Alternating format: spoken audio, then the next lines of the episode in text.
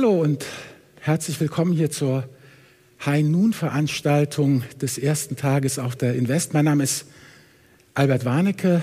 Mein Blog, den ich betreibe, ist äh, der Finanzvisier. Und äh, ich habe eine Frau und drei Töchter. Das heißt, mein Leben ist spannend genug. Deshalb habe ich mich beim Investieren eher für die Langweile entschieden. Und ich möchte Sie jetzt auf eine ja, Reise mitnehmen, äh, wo es darum geht, äh, ruhig zu schlafen, die Altersvorsorge irgendwie hinzukriegen und eben langfristig mit ruhiger Hand zu investieren. Ich habe meinen Vortrag in äh, zwei Blöcke unterteilt. Zum einen erstmal darüber reden, was ist eigentlich unser Ziel, ja? worum geht es hier einfach und mit welchen Assetklassen können wir das grundsätzlich umsetzen.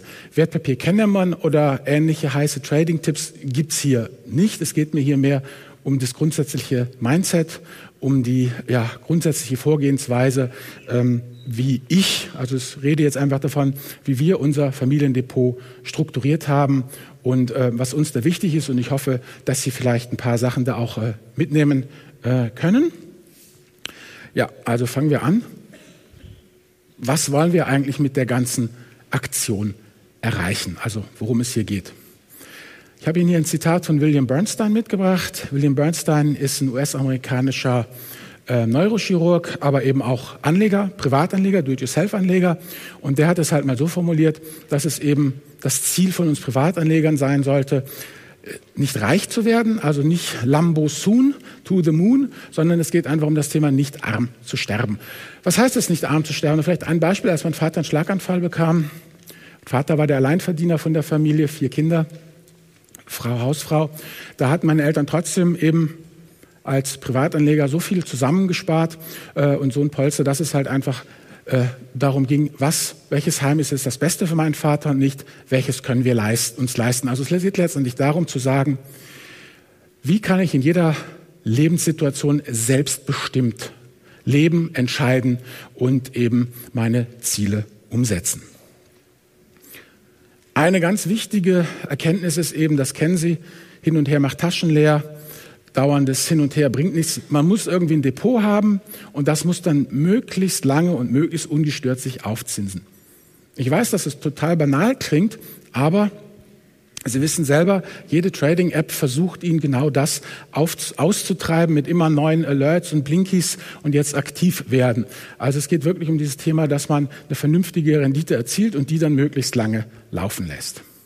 Denn letztendlich, und das ist mein Motto eben, ist es halt dieses Thema Finanzen geregelt, Freiräume geschaffen. Also für mich ist dieses ganze Börsenthema kein Selbstzweck, sondern es dient einfach dazu, mir und meiner Familie und den Freunden und Menschen, die mir nahestehen, eben ein Leben zu verschaffen, ähm, dass ich eben so leben kann, dass ich der einst sagen kann, es hat sich gelohnt.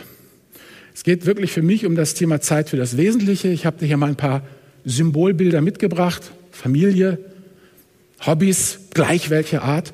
Und natürlich, und das darf man halt nicht unterschätzen, für die meisten von uns bedeutet es eben auch, das Wesentliche ist auch schlicht und ergreifend der Brotjob, in dem man das Geld verdient, was man dann ja nachher anlegt. Was ganz grundsätzlich ist, beim Börsenerfolg entscheidet letztendlich die Großwetterlage. Ja, das ist einfach, in welchem Jahrzehnt Sie geboren sind, welchem Jahrzehnt Sie mit der Berufstätigkeit angefangen haben. Ähm, das sind letztendlich die entscheidenden Parameter. Was ich Ihnen hier mitgebracht habe, ist so ein kleines Schaubild von der Firma Artemis. Artemis, das ist eine Investmentboutique aus ähm, den Vereinigten Staaten von Amerika. Und die haben sich halt mal überlegt, wie denn so die großen übergreifenden Regimes von 1928 bis ins Jahr 2020 eben aussahen. Und sie haben hier als Beispiel ähm, das klassische ja, Benchmark-Depot äh, äh in Amerika genommen mit 60 Prozent Equity, also 60 Prozent Aktien und 40 Prozent ähm, Anleihen und haben einfach mal gesagt, wie, wie hat sich das jetzt gehalten? Und es geht immer darum, ich investiere einen Dollar und dann gucke ich, was rauskommt. Also von 1928 bis 1946 ja, haben sie einen Dollar investiert und sind danach irgendwie bei 90 Cent oder so rausgekommen. Also da hätten sie der weltbeste Investor sein können, ja, wenn sie das jetzt alles verdoppelt hätten, aus einem Dollar einen Dollar 80 gemacht hätten, wären sie trotzdem arm gestorben, ja. Da können sie sich noch so abstrampeln. Dann haben wir halt die nächste Phase von 1947 bis 1963, ja, der Aufbau nach dem Zweiten Weltkrieg. Da ging es dann schon ein bisschen besser. Da wurde halt aus einem Dollar dann so um die fünf Dollar.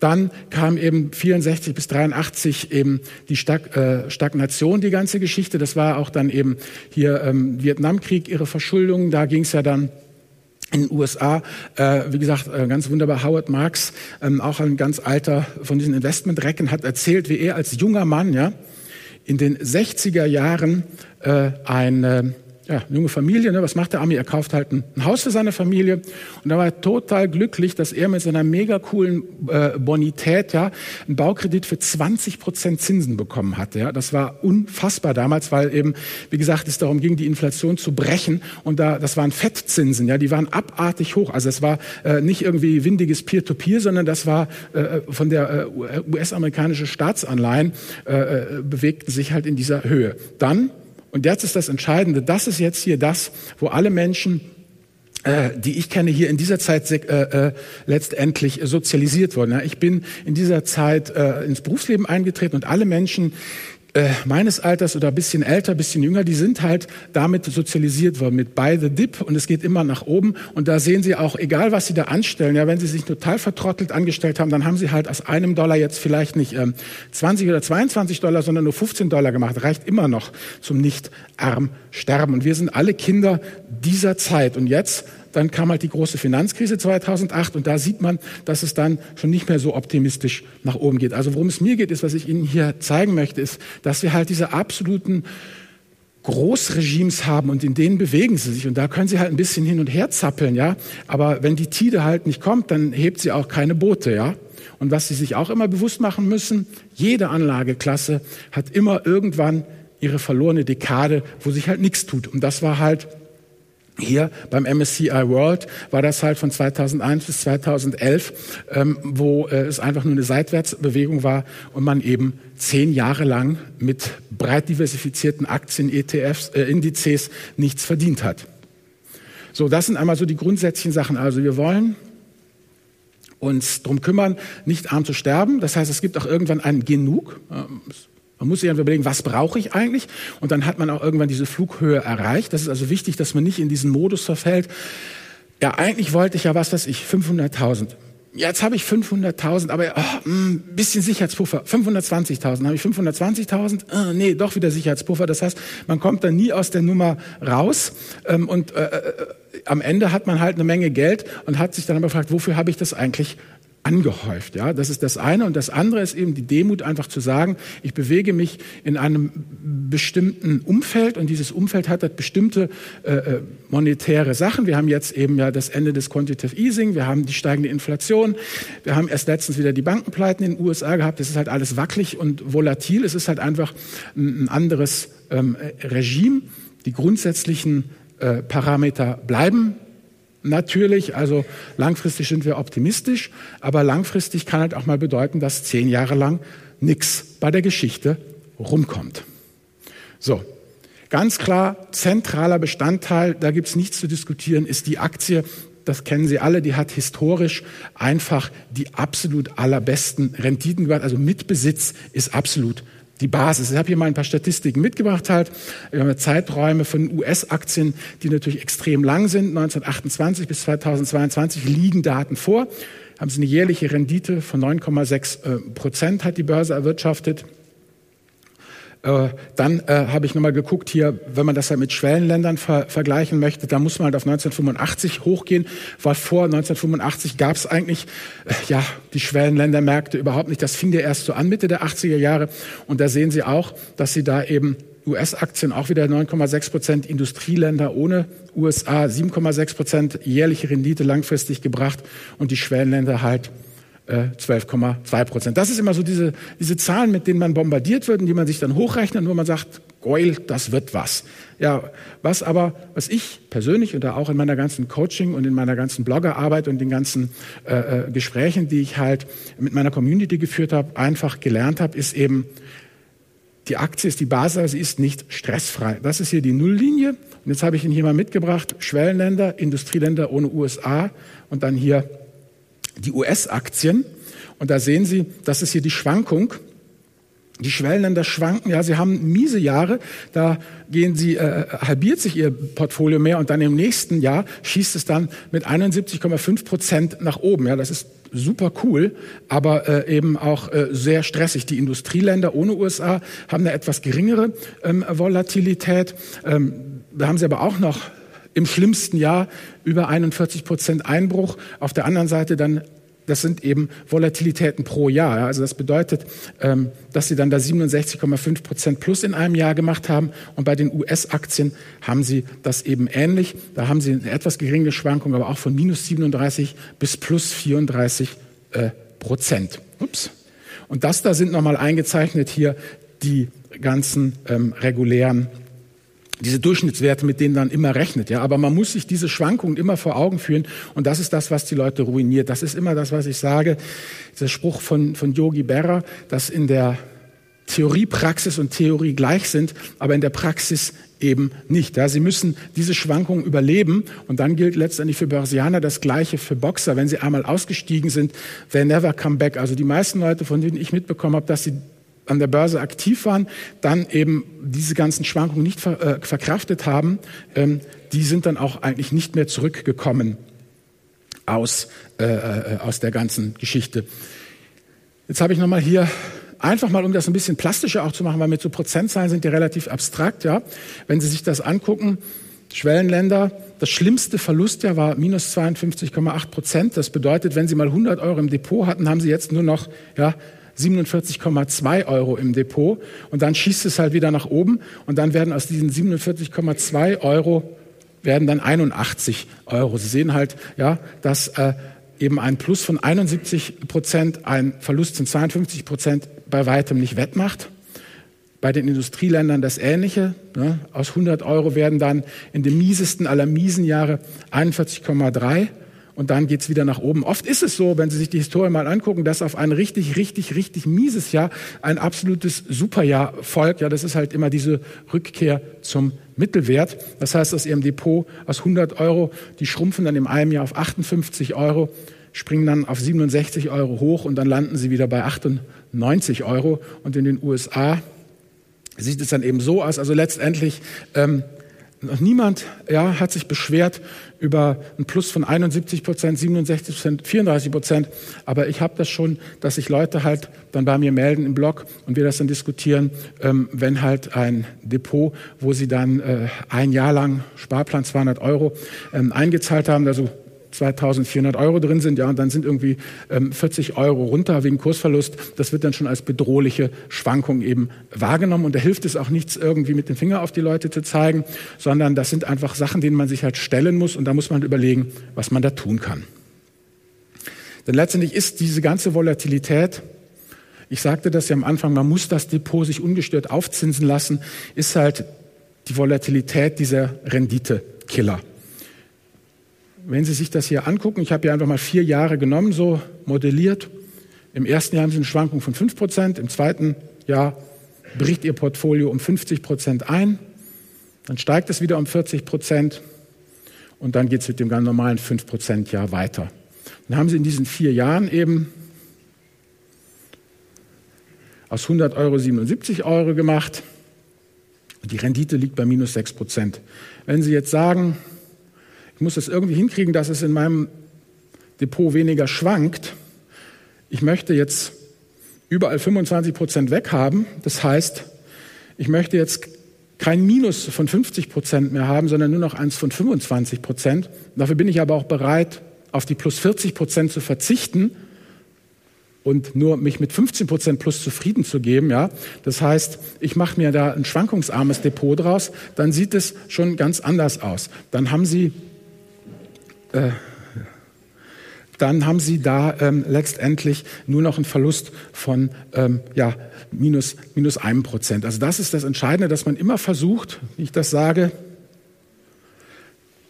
durch diese Reichtumsmathematik, die eben nicht linear ist, das ist letztendlich, was ich da jetzt nur gezeigt habe, einem konkreten Portfoliobeispiel, die alte Weisheit, dass etwas, das um 50 Prozent fällt, um 100 Prozent steigen muss. Ja?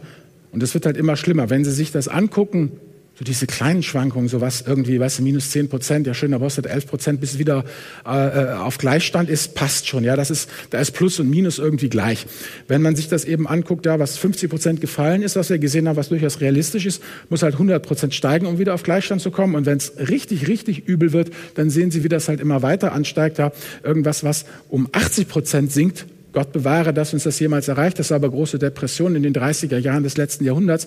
Dann muss das Ganze halt eben um 400 Prozent steigen, einfach nur, um wieder den Ausgleich zu schaffen. Ja, und das kann dauern. So, das heißt letztendlich defensiv.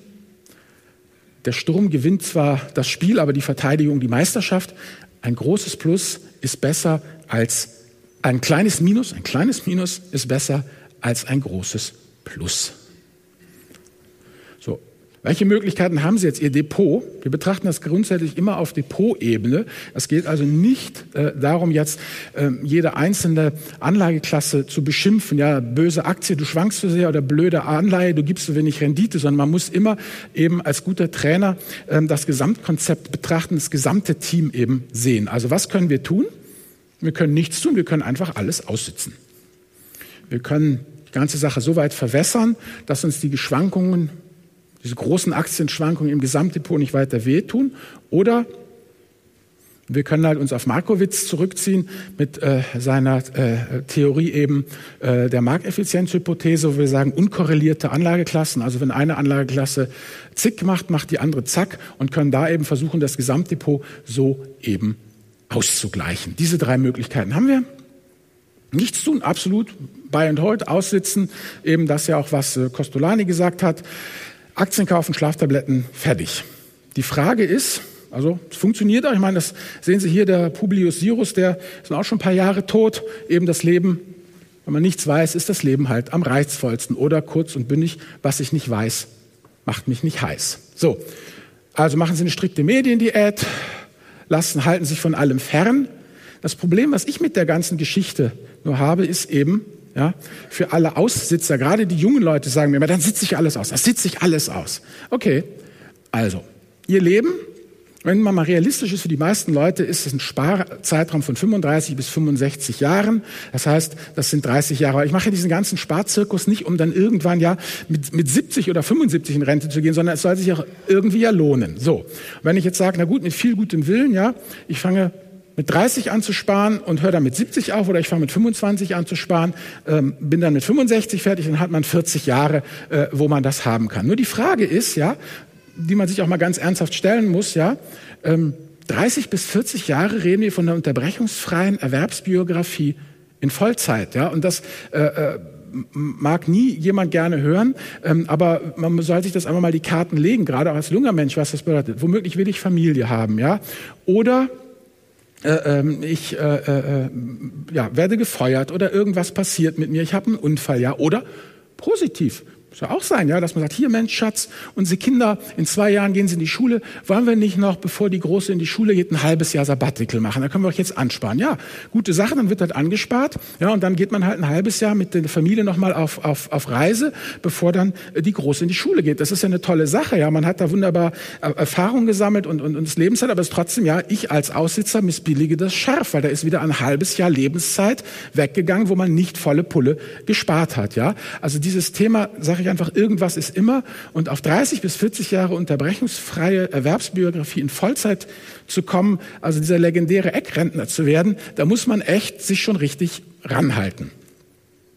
Und äh, meine Kolleginnen sagen ja auch eigentlich immer, dass das für Frauen sowieso vollkommen äh, unrealistisch ist. So, jetzt gucken wir uns den Zinseszins an. Ja, der braucht 30 bis 40 Jahre, um voll zu wirken. Zehn verlorene Jahre sind immer drin, haben wir gesagt. Und zehn verlorene Jahre sind, je nachdem, ob Sie mit 30 oder 40 Jahren rechnen, 25 bis 33 Prozent der Ansparzeit. Und da stellt sich halt die Frage, ob Sie das haben, ob Sie sich das wirklich, das Aussitzen leisten können und wollen. Und wenn Sie sich mal dieses Thema Aussitzen angucken, dann wird dieses Buy and Hold ja oft für wirklich lange Zeiträume gesehen. Klar, und wenn Sie die heilige römisch-katholische Kirche sind, die in Jahrhunderten rechnet, ja, oder der Dynastie derer von Kohlen und Reibach angehören, die in 17. Generation ihre Dynastie da bewirtschaftet. Ja, das ist klar. Wenn ich mich einfach nur als eine Kette sehe, die heute, ja, äh, wie in der Patek Philipp Werbung eben äh, das Erbe der Generation von morgen nur verwaltet, dann kann ich solche Aussitznnummern machen. Aber normale Sterbliche, da muss ich persönlich sagen, habe ich einfach meine Zweifel dran. Und allen Leuten, die hier unter 30 sind, kann ich sagen, ich bin jetzt über 50, gehe auf die 60 zu. Die ersten Leute in meinem Bekanntenkreis sind schon an Krebs gestorben. So, verwässern. Da gilt natürlich hier der gute alte Theophrastus Bombastus von Hohenheim, die Dosis macht das Gift. Dann muss ich mir halt im Depot weniger von diesen wilden Schwankern aufladen, sondern mehr von den ruhigen Anleihen oder Tagesgeld. Und dann kann ich das einfach ausrechnen. Ich sage mir, okay, das hat jetzt auch nichts mit gut oder böse zu tun. Ich sage, 20 Prozent Verlust des Gesamtvermögens werde ich tolerieren. Aus 100.000 Euro werden 80.000 Euro, macht mir nichts. Ich schlafe weiter gut. Das ist rein subjektiv. Selbst eben kein Gut und kein Böse. Jetzt rechnen wir mit der eisernen Faustregel. Breit diversifizierte ETFs können um 50 Prozent einbrechen. Das ist einfach unsere Faustregel, mit der wir jetzt das Risiko abschätzen wollen. Und dann bedeutet das, dass ich halt einfach nicht mehr als 40 Prozent ETF-Aktienanteil in meinem Depot haben kann, damit ich in meiner emotionalen Toleranzgrenze bleibe.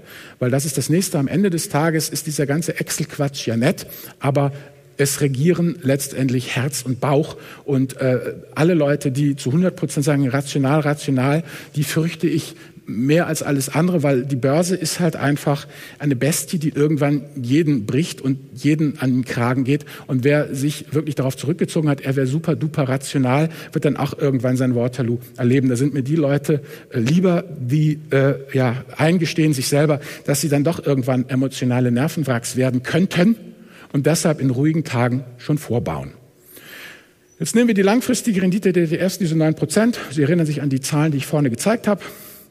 Rendite, Tagesgeld 0,5 Prozent sind realistisch. Ich habe mir das angeguckt. Klar gibt es jetzt 2 Prozent bei Trade Republic und 2,5 Prozent bei Scalable oder was weiß ich denn oder bei irgendeiner brasilianischen Bank sogar dreieinhalb. Aber ich habe jetzt mal geguckt, was es realistisch gibt für den Stabilitätsanteil übrigens des Depots. Ja, ähm, da sind ein halbes Prozent realistisch, nachdem in dieser Unlock-Frist von vier bis sechs Monaten vorbei ist. Und dann können wir das einfach die verwässerte Rendite ausrechnen. 40 Prozent mal 9 Prozent sind unser ETF-Anteil, 60 Prozent Tagesgeld, 0,5 Prozent, dann haben Sie 3,9 Prozent. Und jetzt schlagen Sie mich nicht auf die Nachkommastelle tot, sagen Sie, ja, ich habe aber einen besseren Deal und ich kann dies und ich kann jenes, dann haben Sie halt 4,5 Prozent, ist mir doch egal.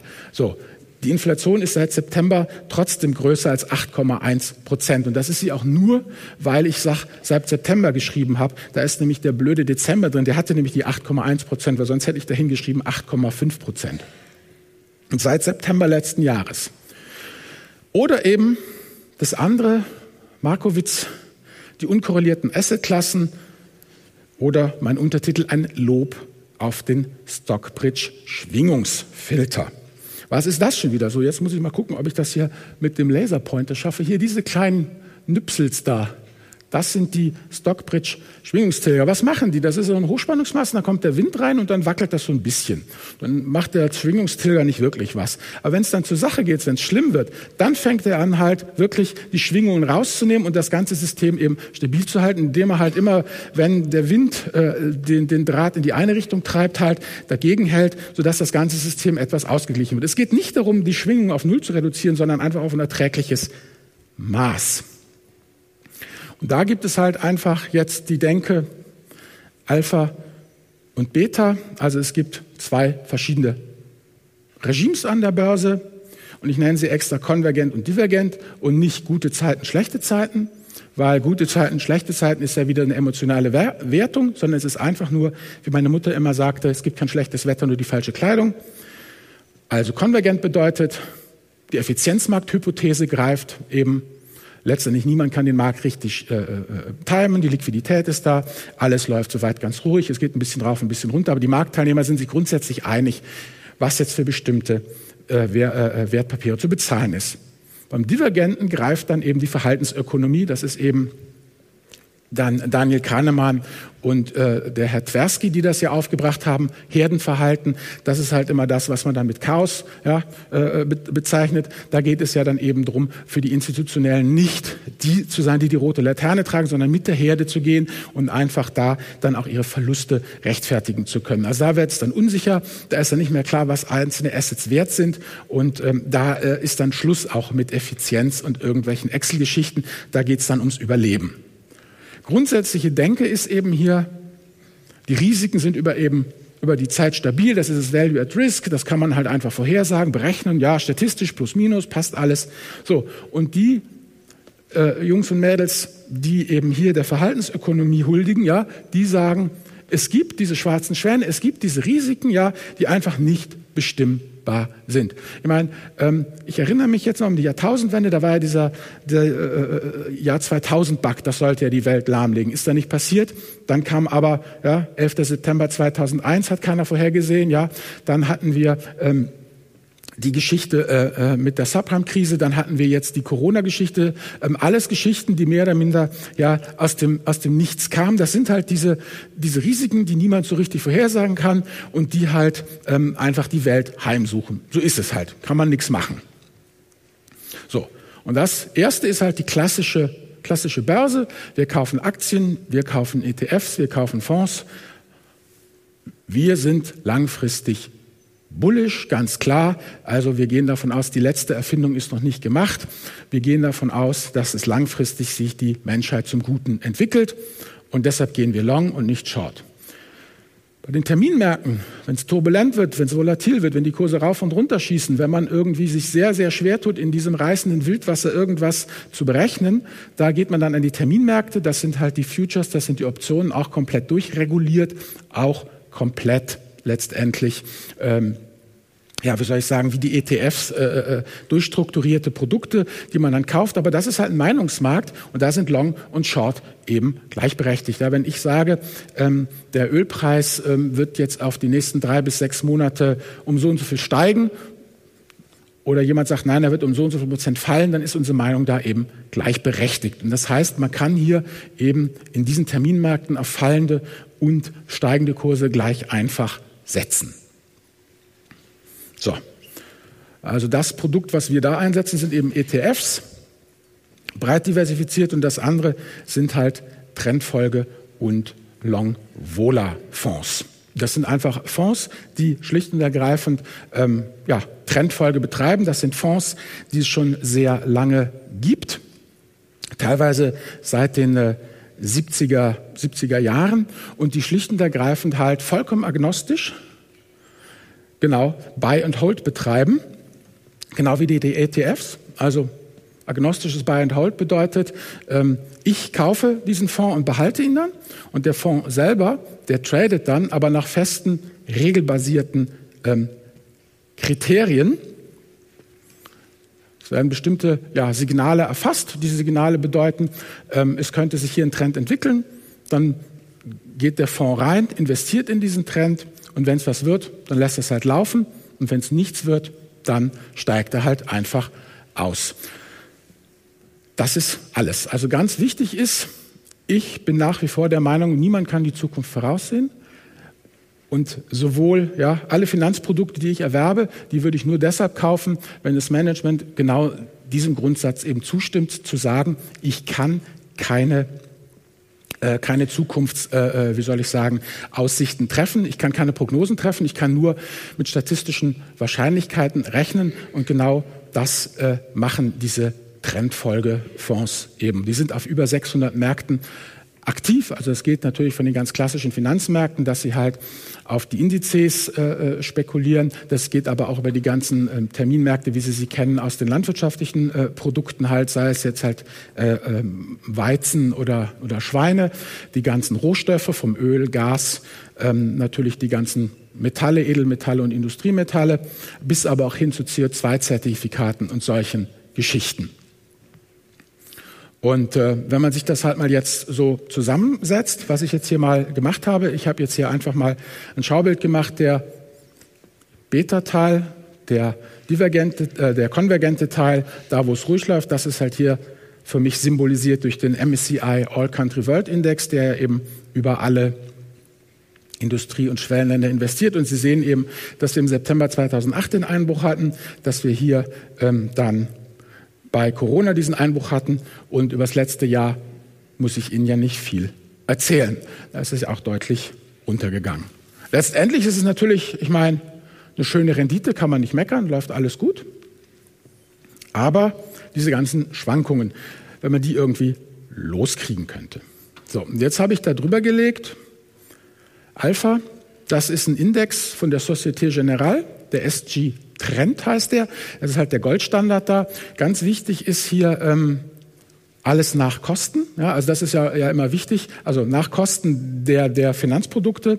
Also in diesen ähm, SG Trend, ähm, da sind zehn der größten Trendfolgefonds drin, die täglich ihre Ergebnisse eben reporten nach den Kosten des Fonds und die liefern dann halt diesen Kursverlauf. Und Sie sehen, dass eben hier im September, ja, als es runterging, schossen die hoch. Dann sehen Sie das hier, ups, wollte ich doch gar nicht, das hier bei der äh, äh, Corona-Krise, hier dieses V, da haben sie auch äh, äh, zumindest nicht, nicht mit abgestürzt. Und dann haben wir hier natürlich jetzt dieses Jahr eben 2022, wo sie enorm nach oben geschossen sind. Die haben also je nachdem, welchen Fonds Sie betrachten, zwischen 20 und äh, äh zwischen 10 und 50 Prozent plus gemacht. Also das funktioniert ganz gut. Was ebenfalls wichtig ist, ist, wenn Sie sich hier mal diesen Bereich angucken, hier, ja. Hier ist nämlich kein Trend, kein Alpha. Also, ich sagte ja, jede Anlageklasse hat ihre zehn verlorenen Jahre.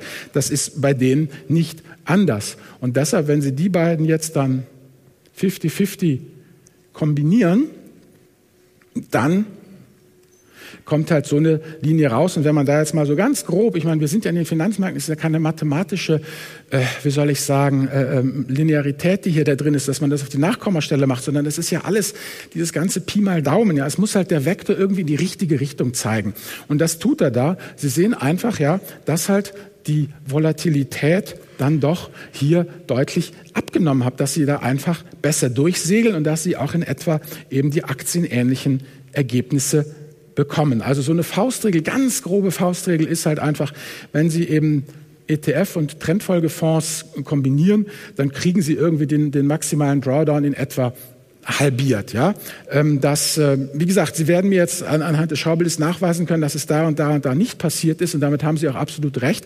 Ich kann Ihnen dann wieder zeigen, wo es mehr als halbiert wurde. Also es ist einfach eine grobe Faustregel ähm, und kein ähm, ja, wie soll ich sagen, äh, äh, äh, keine mathematische Definition. Man schafft es eben, wie Markowitz es halt mit so einer Effizienzkurve ja gezeigt hat, durch das Zusammenmischen dieser fundamental unkorrelierten Anlageklassen, die einfach auf zwei vollkommen verschiedene menschliche Verhaltensweisen aufbauen, halt die Kombi aus den beiden, die schafft es eben, äh, ähm, hier ein bisschen mehr Ruhe ins Depot zu bringen. Und diese Trendfolge ist ja nun auch kein Hexenwerk, die ist ja auch nicht, nicht besonders neu. Das hat ja 1700 Ungarn schon der David Ricardo, dieser äh, britische Ökonom, gesagt, eben cut your losses short, also Verluste begrenzen und Gewinne laufen lassen. Und dazu habe ich hier noch ein kleines, kleines Schaubild mitgebracht, wie so die Trendfolge ganz schematisch funktioniert. Also was Sie hier sehen, ist eben die, die blaue Linie. Das ist jetzt einfach der Aktienkurs. Ja, ich habe das jetzt wirklich mega krass vereinfacht. Also blaue Linie ist der Aktienkurs. Dann haben Sie, und dann haben Sie die ganzen waagerechten Linien da und das Ganze läuft halt über die Zeit. Jetzt sehen Sie, der Aktienkurs ähm, läuft ganz unten los und dann schneidet er die erste Linie. So, und diese erste Linie, die ist aber vorher vom Algorithmus schon längst definiert worden, ja? Und dann steigt der Trendfolge algorithmisch ein. Das ist jetzt kein Mensch, der jetzt der Kraft seiner Genialität sagt, so und jetzt kaufen wir, sondern der steigt dann einfach ein und dann läuft er weiter, äh, überschreitet dann eben die, die, äh, die zweite Kurve. Damit hat sich der Trend dann verfestigt laut Algorithmus und er steigt immer mehr ein mit immer mehr Geld. Und dann läuft es halt weiter bis ganz nach oben. Und wenn er diese Linie geschnitten hat, dann ähm, bedeutet das für den Algorithmus, ah okay, jetzt können wir mal anfangen aufzupassen, ja, ähm, ob der Trend jetzt noch wirklich weiter nach oben geht. Und jetzt sehen Sie, der Trend bricht, er geht zurück, er schneidet die Linie wieder, das ist hier dann dieser Bereich. Und das bedeutet dann algorithmisch für den äh, für den Trendfolger so, das war's jetzt wohl mit diesem Trend und jetzt steige ich aus. So, damit äh, Ganz wichtig, der Trendfolger kassiert damit nie, also er wird nie den, den, den, den, den untersten Anfang des Trendes kriegen und er wird nie zum besten Preis aussteigen. Aber das ordentliche, dicke Mittelstück, das nimmt er halt mit. wenn jetzt Folgendes passiert, Sie sehen die gestrichelte Linie, also der Kurs steigt wieder, aber dann geht er bei der gestrichelten Linie, geht ihm die Puste aus und hat keinen Bock mehr, ja, und dann geht er halt wieder runter und schneidet halt diese vordefinierten Linien wieder und hier unten, da sagt der Trendfolger so, das war's jetzt, Sie haben jetzt einen, äh, äh, äh, da realisiert den Verlust und jetzt ist Schluss mit lustig, jetzt steigen wir einfach aus. Und das Ganze läuft aber komplett, komplett algorithmisch und ist schon vorher alles vordefiniert. Und ähm, das ist halt das Schöne, dass da halt die, die Menschen da raus sind. Da gibt es eine Anekdote, gibt es äh, einen Trendfolger, das ist der Herr äh, äh, äh, ähm, Salem Abraham, Texaner, gute 50 Jahre. Also diese Trendfolger sitzen auch oft gar nicht in diesen ähm, großen äh, Zentren der Finanzwirtschaft, sondern halt so da, wo sie sich halt niedergelassen haben. Jedenfalls, ähm, die handeln als Texaner, haben sie auch da eben jetzt ähm, auf den Trend von äh, äh, Rinderfleisch gesetzt. Und jeder Texaner weiß ja, was so ein Steak zu kosten hat. So jedenfalls war der Trend schon sehr weit fortgeschritten. Und äh, die Jungs von, von Salem haben mal gesagt, Salem, wir müssen verkaufen, wir müssen verkaufen. Ja, das ist, kein Mensch zahlt auch so viel Geld für ein Steak. Salem sagt, ruhig, Brüder. Wir sind hier bei Sam Steiner. Wir gehen jetzt mal runter zu Sam. Wir wollen ja heute Abend sowieso bei ihm essen. Reservieren Tisch und fragen mal, wie die Situation so ist. Sie also runter zu Sam. Ja, Sam, was geht? So und so. Sam total am Fluchen. Klar kriegt den Tisch, aber scheiße, mein Kühlhaus ist total leer. Ich muss nachkaufen bei den Preisen. Ist ja abartig. Siehst sagt Salem zu seinen Jungs, wir halten. Wir bleiben drin. Und dann stieg das und stieg das und seine Jungs haben sich die Nägel abgekaut. Aber der Algorithmus, ja, hat immer noch gesagt, drinbleiben, drinbleiben, drinbleiben. Und dann haben sie nachher verkauft. Erzählt er dann im YouTube-Video, hat von einem Preis, wo kein Mensch geglaubt hat, dass der Preis ja, für die Steaks jemals dahin geht. Ja? Und ähm, seine abschließende äh, äh, äh, Bekenntnis war, äh, okay, seitdem handeln wir nur noch mit Eisenerz, davon verstehen wir nichts. Also es geht da wirklich darum, die Trends zu erkennen und das auszunutzen und nicht irgendwie fundamental sich zu überlegen, ob das irgendwie sinnvoll ist. Also kein Trendfolger wird jemals nach dem Warum fragen. Die nehmen, was sie kriegen und arbeiten damit und lassen es dann gut sein.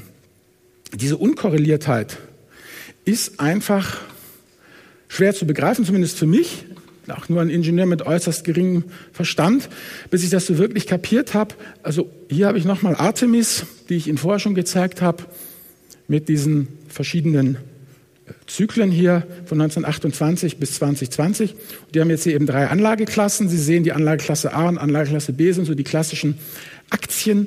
Anlageklassen gehen schön hoch und schwanken ordentlich und Asset C, wenn Sie sich das mal genau angucken, das läuft waagerecht oder sogar ein bisschen nach unten, also es verliert sogar Geld, schwankt aber immer konsequent zick, wenn A und B zack machen. Also Assetklasse C ist eben gegenkorreliert wenn man die jetzt eben zusammenmischt, dann sehen Sie, ja, dass Sie, wenn Sie A und B zusammenmischen und sagen, hier, ich will gleiche Rendite haben, dass sie, wenn sie A und B zusammenmischen, wo jeder intuitiv sagt, ja geil, ich nehme A und B, ja, die steigen ordentlich und die Schwankungen sitzt sich aus, dann kriegen sie halt ein Portfolio, was irre schwankt, was aber auch nicht mehr Rendite bringt, als wenn sie eben A und C zusammenmischen, nur halt mit viel entspannteren äh, äh, äh, Gang der Dinge, den sie da haben. Oder wenn sie umgekehrt sagen, ja, ich nehme gleiche Schwankungen, ja, ich halte das aus, wenn sie dann sehen, dass sie halt gleiche Schwankungen wollen und sagen, ich will aber mehr Rendite, dann sehen sie, dass sie, wenn sie A und C, wenn sie diese Gegenkorreliertheit kombinieren mathematisch, dass sie dann halt viel besser mit der höheren Rendite rauskommen, als wenn sie die beiden großen Schwanker, die aber eben parallel schwanken, ja, zusammenbringen. Das heißt, dieses ganze Thema, ja, bringt aber im Jahr durchschnittlich acht Prozent Rendite, ist ja ganz fein, aber Sie müssen immer wissen, wie sich das zu Ihren anderen Assetklassen verhält. Also allein ist das überhaupt keine Aussage, sondern das ist immer, immer nur im Team wie das Ganze läuft. So, und das hier ähm, ist Dennis Rodman. Die Älteren von Ihnen werden ihn vielleicht noch kennen. Das ist so ein typisches Asset C. Also, wenn Sie mh, mm, Basketballspieler auswählen, dann sind die Amis ja sowieso total zahlenversessen. Dann gibt es ja also bestimmte, ähm, wie soll ich sagen, Kriterien, nach denen die halt Basketballspieler auswählen. Unter anderem eben natürlich immer die Korbgefährlichkeit. Ja, wie viel Körbe wirft der? Äh, ähm, wie ist er bei den Freiwürfen? Was es da alles gibt, sozusagen? Wie stellt er sich da an? Ja, und wie gut kann er dribbeln? Wie schnell kommt er durch? Und bei all diesen Kernwerten, ja, die die Rendite eines klassischen Basketballspielers ausmachen, hat der Herr Rodman immer echt schlecht abgeschnitten. Das Erstaunliche war, so wie du einer wirklich guten Mannschaft einen Dennis Rodman beigemischt hast, ja, haben die die Meisterschaft gewonnen. Warum? Aber er halt der Unkorrelierte war. Er war das Verteidigungstier, ja. Der konnte nicht richtig dribbeln, auf den Korb musste nicht werfen lassen. Aber der hat, wenn der Gegner den Ball bekommen hat, hat der, der hat dann unfassbare Quote von, ich nehme dir den Ball weg, ja. Und das bedeutete, er hat dann immer den Ball weggenommen und hat ihn dann eben der anderen S-Klasse ja, übergeben, den Stürmern. Und die hatten dann die zweite, dritte, vierte Chance, noch einen Korb zu machen. Und dann ist es ja nur noch nachher eine Frage ja, äh, der, der, der, der Spiel der großen Zahl. Wie oft kann ich eben einem Magic Johnson die zweite, dritte Chance auf den Korbwurf verschaffen? Dann wird er das Spiel schon äh, äh, gewinnen. ja. Aber das muss man sich erstmal eben total äh, ähm, äh, äh, klar machen. Und jetzt eine Mannschaft nur aus Dennis Rodmans, ja, die wäre natürlich total untergegangen. Also es, das funktioniert auch wieder nicht. Da kommt es eben auf die Mischung an. Und es geht auch ja nicht darum, dass man dann irgendwie halbe halbe macht, sondern es muss halt in einem Verhältnis sein, was halt vernünftig ist. Und hier sehen Sie halt dieses Thema, ja, dass eben diese Anti- oder Unkorrelation, ja, die ist viel mehr wert als die Zusatzrendite, weil da haben Sie dann immer noch eine zweite Chance, ja, wenn es halt nicht so tief Ihr gesamtes Portfolio abfällt, dann schafft, schaffen Sie es auch schneller wieder in den Plusbereich, dann ja, dann brauchen Sie einfach schlicht und ergreifend weniger Jahre, bis Ihr Depot die Flughöhe zum nicht arm Sterben erreicht hat. Und das ist ja eigentlich, also für mich, für unsere Familie, ist das eigentlich der Punkt, um dies uns ja eben äh, ähm, geht, dass wir nicht jedes Mal, äh, wenn die, wenn die, wenn die Aktie äh, abstürzt, die, die Börse so fürchterlich verprügelt werden wollen, sondern, und das hat sich im letzten Jahr muss ich auch wirklich dankbar sein, ähm, auch bei uns im Portfolio ganz klar eben bewährt, dass eben die äh, ähm, Trendfolger da die Stellung äh, gehalten haben und damit war eben das gesamte Portfolio eben deutlich leichter zu ertragen, als wenn es ähm, rein aus ähm, Aktien und Anleihen äh, bestanden hätte. Und letztendlich sagt hier Ray Dalio, der Gründer von äh, Bridgewater, das ja auch, ja, hier er sagt, immer dieses Thema, die bestmöglichen Wetten zu machen. Ganz oft bekomme ich ja Leserfragen oder auch in Gesprächen mit meiner Community, ja, Finanztier, was ist der beste ETF? Was ist die beste Aktie? Was ist das Beste dies und was ist das Beste das? Das meint er mit bestmögliche Wetten zu machen. Aber es geht eigentlich um die bestmögliche Diversifizierung, dass man halt möglichst unterschiedliche Eisen im Feuer hat, die eben auf die verschiedenen Börsenregimes auch verschieden regieren, reagieren. Und das ist das halt, was Ray Dalio sagt, ja. Zehn oder 15 unkorrelierte Wetten, alle mit der gleichen ja, Rendite, die senken sein Risiko eben dramatisch. Und was ich halt einfach festgestellt habe, ist äh, auch über die Jahre, Risikokontrolle ist eigentlich alles, weil das Einzige, was Sie ja letztendlich als Anleger überhaupt tun können, ja, ist ja, ja, das Einzige, worüber Sie zu bestimmen haben, ist ja die Höhe der Verluste Ihres Portfolios. Wann steigen Sie aus? Was Sie an Rendite kriegen, was nach oben geht, da müssen Sie das nehmen, was Ihnen der Markt bietet. Punkt. Und deshalb, wie gesagt, hier dieses Thema Diversifikation, unkorrelierte ähm, Einkommensströme, das ist eigentlich letztendlich das, worum es geht. Und sie brauchen halt keine Scheindiversifikation, also keine Diversifikation in, ja, ich habe hier aber Schwellenländer und hier habe ich Industrieländer und hier habe ich noch den Sektor. In guten Zeiten, ja, ist das alles teilweise unkorreliert, schwanken die ein bisschen untereinander, aber wenn es hart auf hart geht, dann sausen die doch alle parallel nach unten. Das heißt, Korrelation ändert sich ja auch äh, mit, der, mit der Zeit und gerade in Krisensituationen, da äh, stürzt dann einfach alles ab. Und da brauchen Sie etwas, was dann gerade konstruktionsbedingt sich freut und aufwacht und, und Gas gibt. Und letztendlich genau das ist ja hier von die Steinbeis Research Center für Financial Services in München, die haben sich das mal angeguckt haben gesagt, ja, was ist letztendlich dann die Erfolgsfaktoren für die Rendite? Und das sind halt zu 90 Prozent die Asset-Allokation, was sie halt zusammenpacken. Und wenn sie dann nicht wirklich total daneben greifen, ja, wenn das alles so halbwegs vernünftig ist, was sie da machen, der Vektor in die richtige Ze äh, äh, äh, Richtung zeigt, dann müssen sie einfach nur noch zuwarten und dann, dann funktioniert das halt. Weil, wie gesagt, es geht letztendlich um das Thema optimieren können Sie vergessen. Versuchen Sie einfach, das am wenigsten schlechte äh, Portfolio zu bauen. Eins, das zum Nicht-Arm-Sterben reicht. Und dann werden Sie schon mehr erreicht haben als die meisten Menschen ähm, um Sie herum. Also grundsätzlich, und das ist eigentlich für die meisten am schwierigsten zu akzeptieren, dieses Prinzip der Agnostik. Sie können sowieso nichts prognostizieren. Ich komme ja aus Hamburg, da gibt es das Hamburger Abendblatt und es gab den Hans-Ulrich Klose, der in den 80er Jahren ja mal Bürgermeister von Hamburg war. Intelligenter Mann und der hat sich halt sehr viele Gedanken halt auch gemacht um die Zukunft der Stadt in den 80ern, Mitte, Ende der 80er. Und der ist halt davon ausgegangen, dass Hamburg schrumpft, dass Hamburg älter wird, dass wir ganze Stadtteile abreißen müssen, weil wir einfach sonst die Stadt sich zu weit ausdehnt. So, der hat also mit ganz klarer Schrumpfung und er hat das auch vernünftig begründet. Also es war wirklich äh, äh eine intelligente, vernünftige Analyse der Situation. dann wissen Sie selber, dann kam die Wiedervereinigung, hatte Hamburg auf einmal Hinterland, dann kam 2015 die Flüchtlingskrise. Das heißt, in Hamburg wird gebaut, gebaut, gebaut und die Prognose, die vernünftige, sinnvolle Prognose eines intelligenten Menschen ist zu 100 Prozent nicht eingetroffen. Und das einfach zu akzeptieren, das ist eigentlich das Allerwichtigste. Das heißt, je weniger Sie prognostizieren, ja, umso weniger können Sie enttäuscht werden. Und das ist ja letztendlich das Prinzip der Stoiker. Marc Aurel sagt das ja auch. Ja, wenn du halt wenig erwartest vom Leben, dann wird es eigentlich gut laufen. Man kann es auch anders sehen. Das ist auch wieder eine Anekdote. Ähm, neuseeländischer Finanzblogger hat die gesagt, ja, kam halt eine gute Bekannte nach Neuseeland geflogen, ja. Und äh, er, sie so, ja, Herr Mensch, was in Neuseeland, hier die Hobbits und wie war's denn, wie hat sie gefallen, ja, voll der Patriot, er und so. Und sie so, ja, ja, okay. Und der sowieso, ja, ja, okay, hier, wir sind das Land des Hobbits und wir sind total geil und alles. Genau, sagt sie ich bin ja schon mit Air New Zealand hergeflogen. Ihr habt ja die Level, das habt ihr Level ja schon so hoch gesetzt, ja. Der erste Kiwi, der irgendwie nicht total happy zu mir war, weil er mal einen schlechten Tag hat, der hat ja mein Niveau schon nach unten gedrückt, weil ich mit so einer Erwartungshaltung hier an die Nummer rangekommen bin. Und das ist es halt. Je höher die Erwartungshaltung, desto eher eins auf die Fresse. Und das ist halt einfach schlecht. So. Und das Grundsätzliche und Prinzipielle ist erstmal, was ich nun auch gesehen habe, ja, das Depot muss erstmal überleben. Dann kommt die Rendite. Also wer aussteigt, ist schon mal raus. So. Und das ist halt das Problem hier.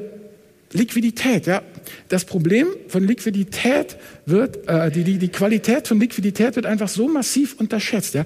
Wenn Sie noch was kaufen können, wenn andere schon blank sind, dann bekommt man einfach die besten Preise und Peace of Mind, ja, wenn Liquidität kommt vor Rendite. Und das wird halt auch so oft vergessen. Und eben dieses Prinzip der Antifragilität nach Taleb, es muss sich in allen Vermögenslagen und in allen Regimes bewähren. Das ist, was ich ja immer sage, was sie brauchen, ist halt ein Depot wie eine Ratte oder wie eine Kakerlake, irgendwas, was immer durchkommt, was mit jedem Regime irgendwie zurechtkommt, ja, was da vielleicht nicht zu den äh, Spitzen in der jeweiligen Sache gehört, was aber letztendlich immer irgendwie durchkommt. Und das ist das, was ich ja schon gesagt habe, dass der Sturm eben das Spiel und die Verteidigung die Meisterschaft gewinnt. Ja, die Zusammenstellung der Assetklassen ist eben das Wichtigste, wie gesagt, diese 90-Prozent-Regel. Wichtig ist, dass Sie eben auf diese Korreliertheit prüfen, dass Sie sagen, geht die Korrelation doch wieder auf eins, wenn die Kanonen donnern. Wie krisenfest ist das Ganze? Also letztendlich ähm, ist es ja so, dass ein guter Anleger ja fest davon überzeugt ist, dass die Kurve letztendlich ja von links unten nach rechts oben geht. Langfristig. Aber der Weg dahin ist halt mit Tretminen gepflastert. Das heißt, langfristig optimistisch, langfristig bullisch, langfristig positiv und kurzfristig eben paranoid und wie hieß er noch, Majestix, der auch immer Angst hatte, dass ihm der Himmel auf den Kopf fiel. So, und diesen Spagat, diesen mentalen Spagat, den muss man als Anleger irgendwie hinkriegen. Und das macht halt die Qualität dann eben aus. Eben Diversifikation ist nur echt, wenn sie unkorreliert ist. Sie sehen, da reite ich die ganze Zeit drauf rum. Das ist mir halt total wichtig. Anti- und Unkorreliertheit ist einfach das Ding. Jetzt nochmal zum Fazit. Wie schlagen sich die drei Optionen? Nichts tun. Und ganz ehrlich, Sie sitzen hier, Sie können doch gar nicht konsequent wegschauen. Also meine Schwester kann konsequent wegschauen, aber die würde auch nie die Invest besuchen. So. Und selbst eben wer nicht hinsieht, in Aussitzen braucht richtig viel Zeit. So. Haben Sie ja gesehen, Rendite unterhalb der Inflation, das trägt ja auch nicht wirklich zur Vermögensbildung bei. Und letztendlich für mich persönlich eben der Königsweg sind halt diese unkorrelierten Anlageklassen und das ist halt diese Kombination aus, wie wir es bei uns im Portfolio haben, 50 Prozent mit ähm, den ETFs und diese 50 Prozent, diese Trendfolgefonds. Und so haben wir unser Portfolio strukturiert und so glauben wir, dass wir, ja, die Zukunft ist unvorhersehbar, dass wir da ganz vernünftig aufgestellt sind und dann, weiß nicht, wer von Ihnen den, den Ritchie kennt hier von der Börse Stuttgart, ähm, der hat mich jetzt dann auch noch in ein paar Prozent Krypto reingequatscht. Wollen wir mal gucken, was das wird. Aber das ist jetzt nicht Thema dieser Veranstaltung, sondern das für ein andermal. Ja, und damit ich sehe schon, meine Regie gibt mir Zeichen. Sind wir dann am Ende des Vortrages angekommen, meine Damen und Herren? Ich danke Ihnen für Ihre Aufmerksamkeit. Und wenn ich das richtig sehe, wird der Vortrag sowieso auch aufgenommen und dann irgendwann auch bei der Börse Stuttgart dann Ihnen zum Download zur Verfügung gestellt. Ja, vielen Dank. Thank you.